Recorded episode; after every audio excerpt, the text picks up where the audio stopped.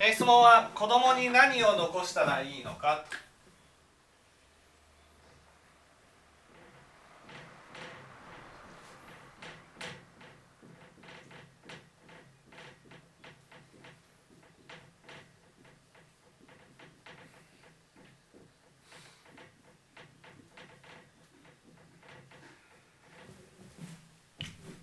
お釈迦様は悟りを開いた時に何て言われたでしょう？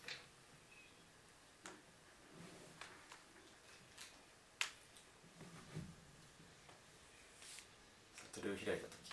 うん。悟りを開いた時に何と言われたでしょう？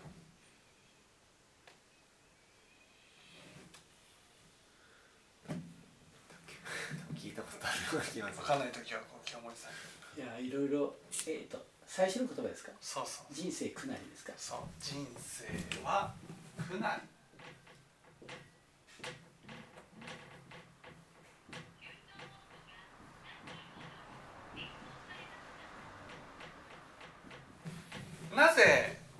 生は苦しみになるんでしょ。無常だから。う無常だとなんで苦しみになる信じてたものに裏切られるかの、うん、なんで人生は苦なりになる？なぜ人生は苦しみになるのか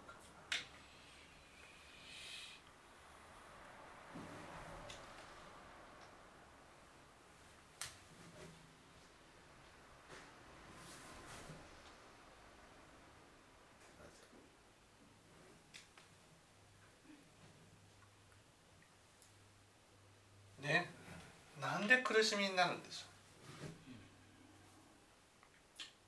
う。なんで人生は苦しみになるんでしょ真実がわからないから。う例えばね私たちね私たちにとっての幸せって何だと思います？幸せ。私たちですよ。仏教においての幸せではなくて私たちにとっての幸せっていう欲が満たせること。うん違う違う違う。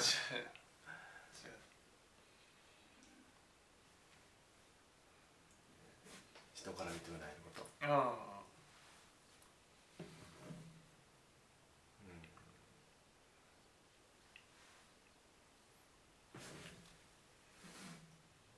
幸せと幸せとは私たちにとって幸せとは何か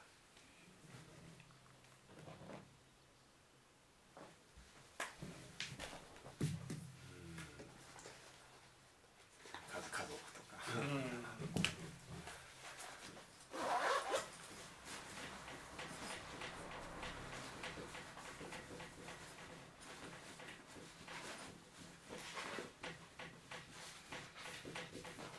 優越感なんですねねだから私たちは何かね価値のあるものを手に入れて価値のあるものを手に入れて価値のある人間になろうとしている、ね、価値のあるものを手に入れて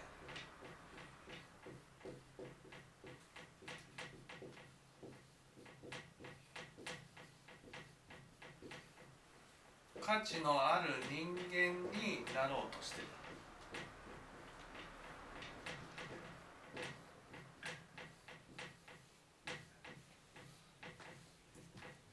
これを何て言うでしょう？価値のあるものを手に入れて価値のある人間になろうとすること。を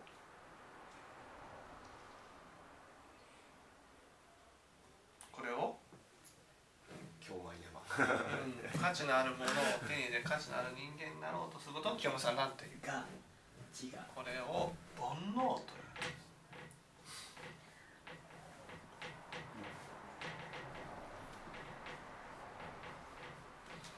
う。ね、ところがそれは必ず苦しみになる。どうして？降りなきゃいけないっていうかあの価値を知らなきゃいけないから。この価値のあるものが何？無常。そう無常のものだから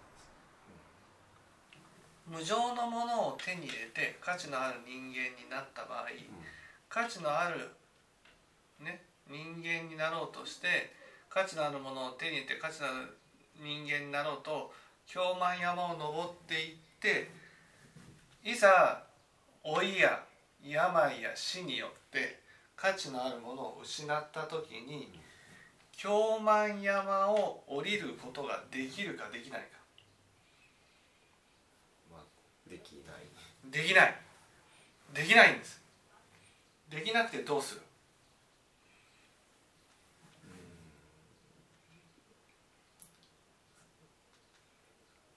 価値が価値がないことにみを認められない。うん価値がない価値のあるものを失うってことは価値のない人間になるわけですよね。今はこれぐらいのところにいるわけですだけど京満山から降りることはできるかというとできない。だから京満山上では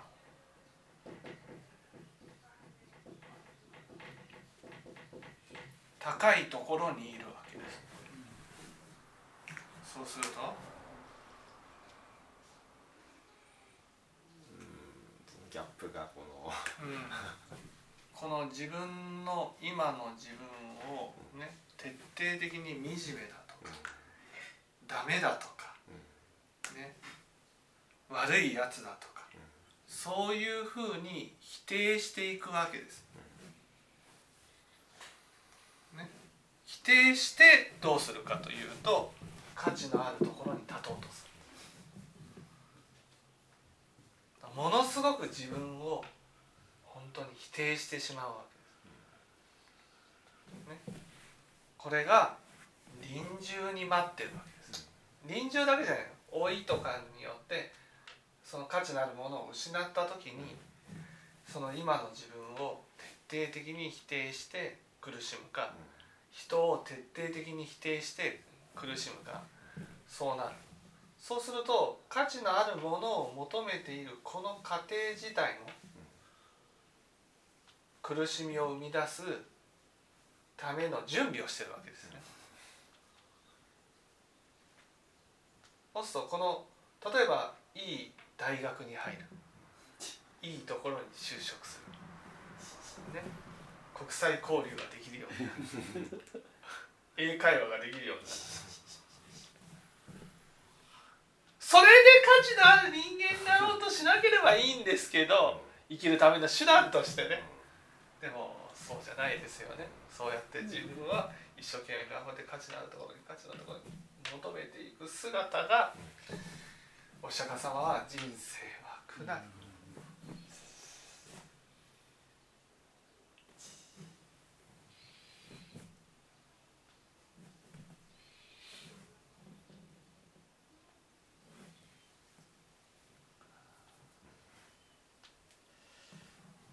こういうふうにおっしゃってるだから普通にみんなが頑張っていく方向に普通に進ませていくと必ず苦しむようになる。さて質問は子供に何を残したらいいかね。子供のために京満山を登らせる。ことどうですか？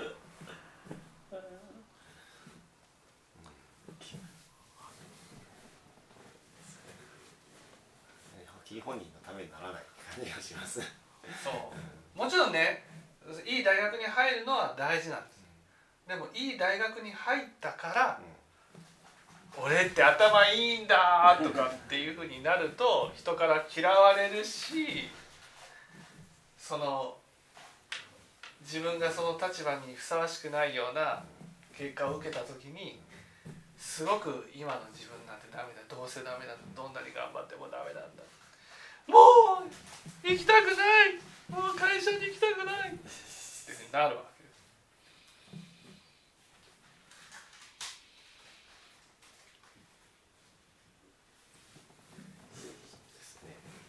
これがみんなみんなこの京満山を登ることが人生の目的だと思っている。そして京満山をより高く登った人が人生の成功者だと言われている。でもお釈迦様は仏の眼から見られて人生は苦なりと。そういうことをね登っていく過程も苦しみならばその後失って自分をダメだとかね自分なんていない方がいいんだっていうふうに思ってるこの状態も苦しみなんだ。これで自分がいなくなればいいって荒屋敷を壊せば待ってるのは無権地獄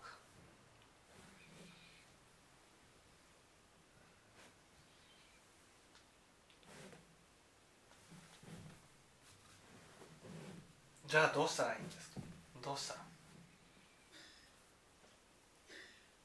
価値のあるものを手に入れることで価値のある人間にならなろうとしない。うん。価値のあるものを手に入れて価値のある人間になろうとしないことが大事、ね、価値のあるものに縛られない世界に出る。これを仏教では下脱という子供には下脱を進めるんです。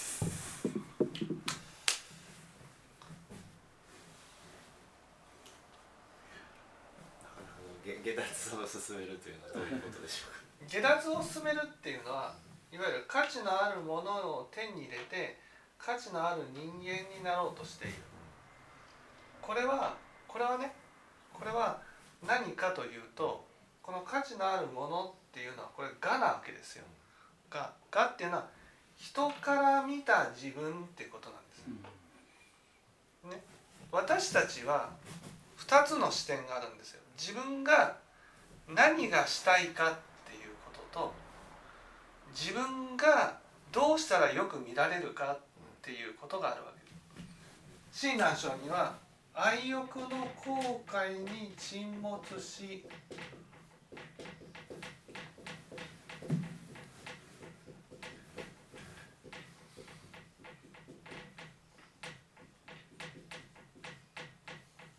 妙理の対戦に迷惑してる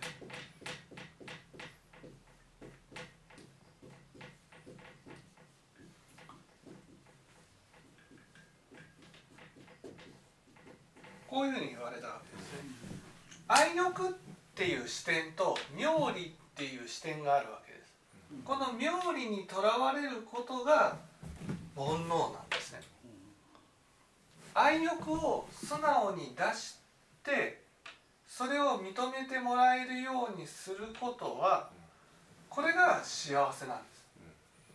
だから子供に何を残したらいいかって言ったら、ね、自分は何を思っているのかっていうことを素直にね出せるようにすることが大事なんです。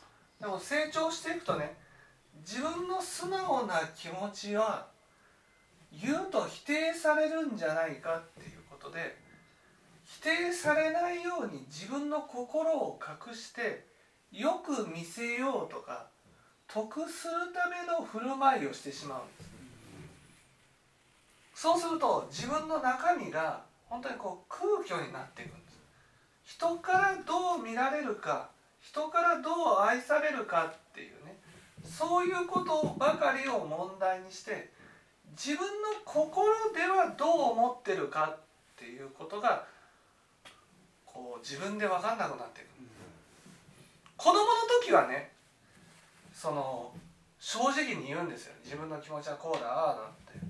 でもその大人になっていくといつの間にやら自分の正直な気持ちを言っても受け止めてくれないので自分の気持ちを隠して人の人の受けのいいことを言うようになるそうやってどんなに高い価値を手に入れたとしてもそれはこの妙理の方の価値なんです。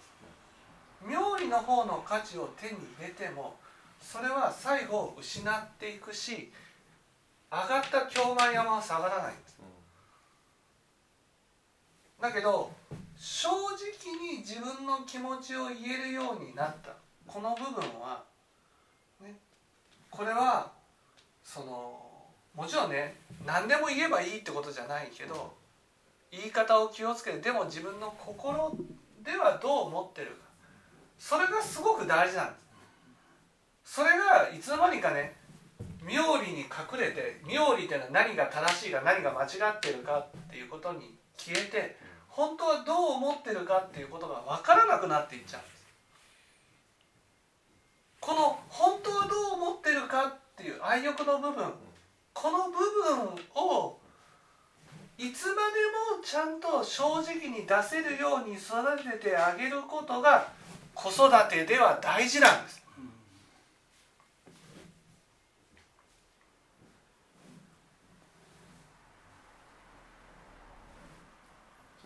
話を聞いてあげるとかそういうその例えばね例えば子供が苦しん苦しんでいたとする。なんか聞くと「ね、いやいいいい」っていうふうに。でも本当は言いたいことがあるわけです。言いたいことが。その言いたいことを「いや大丈夫だから」ってね付き合ってね言わせていく。特にその妙理を問題にする人ほどねこんなことを言ったらパパに嫌われるんじゃないか。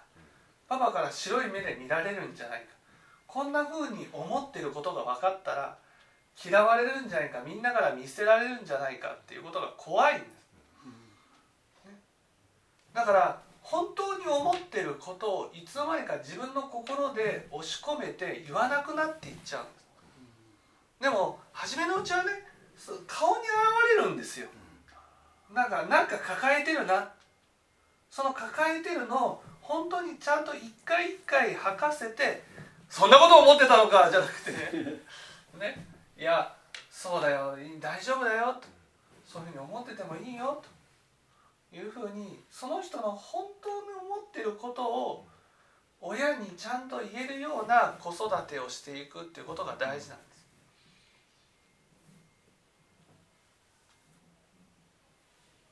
とかく学校生活をしていくと学校の友達から嫌われないように自分の気持ちを言わなくなったり最初のうちは言ってもみんなから否定するから否定されるからだから言わなくなっていっちゃうんです。でそれが言わなくなったのが親に対しても言わなくなっちゃうんです。いつの間にかそのみんなから見た自分だけで生きていくようになる。それがこの京満山の歴史の始まりなんです。だから本当の気持ちに耳を傾けていつでも話していいよと。本当の気持ち例えば辛いことがあったら泣き言を言ってもいいんだよとか。苦しい時は苦しいって言っていいんだよと。本当にその思ってることを話していいんだよと。いうふうにととかくね親がこうしなければならないっていうふうに思ってると。それに合わないようなことを言うと親の顔色が変わるわけです。そうするとああこんなことを言うべきではなかった。もう思思ってることを隠そうっていうふうになっちゃう。でも子育てで大事なことはその思ってることを素直に言えるように正しさっていうことにね絡め絡めると正しいことに変えて自分の気持ちをまた隠してしまうのね本当の気持ちを言えるようにしていくことが大事なんです。例えばその宿題やりたくないとか、学校行きたくないとか例えばそういう「うん、分かったじゃあいいよ」と言えないかったりするんですか。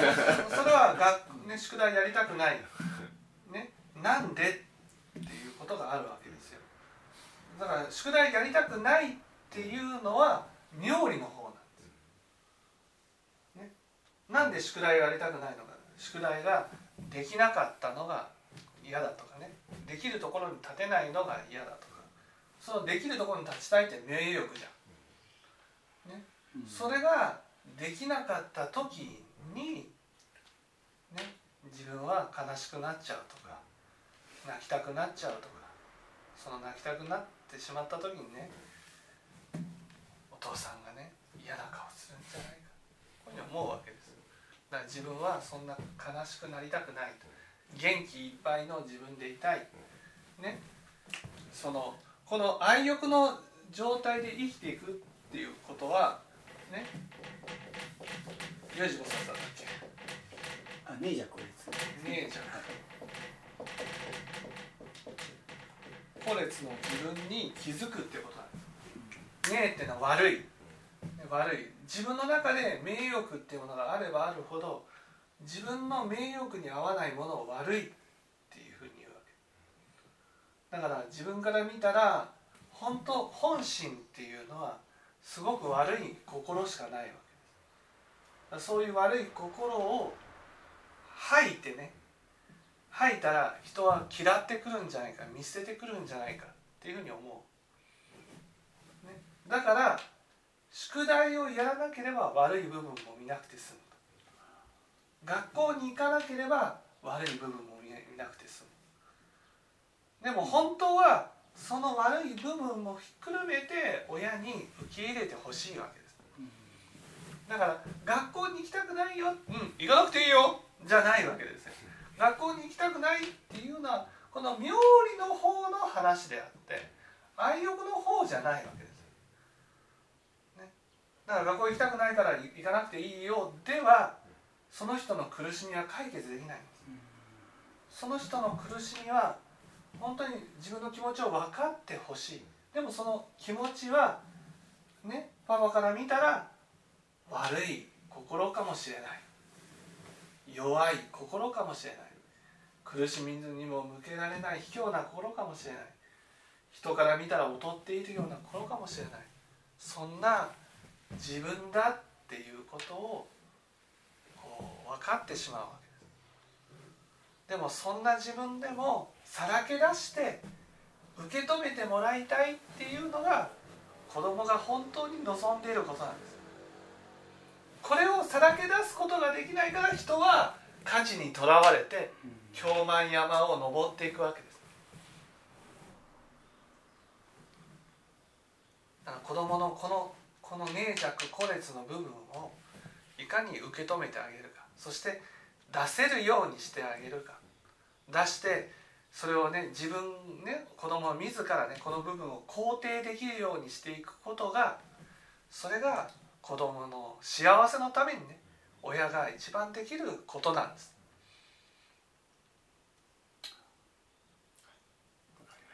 はい。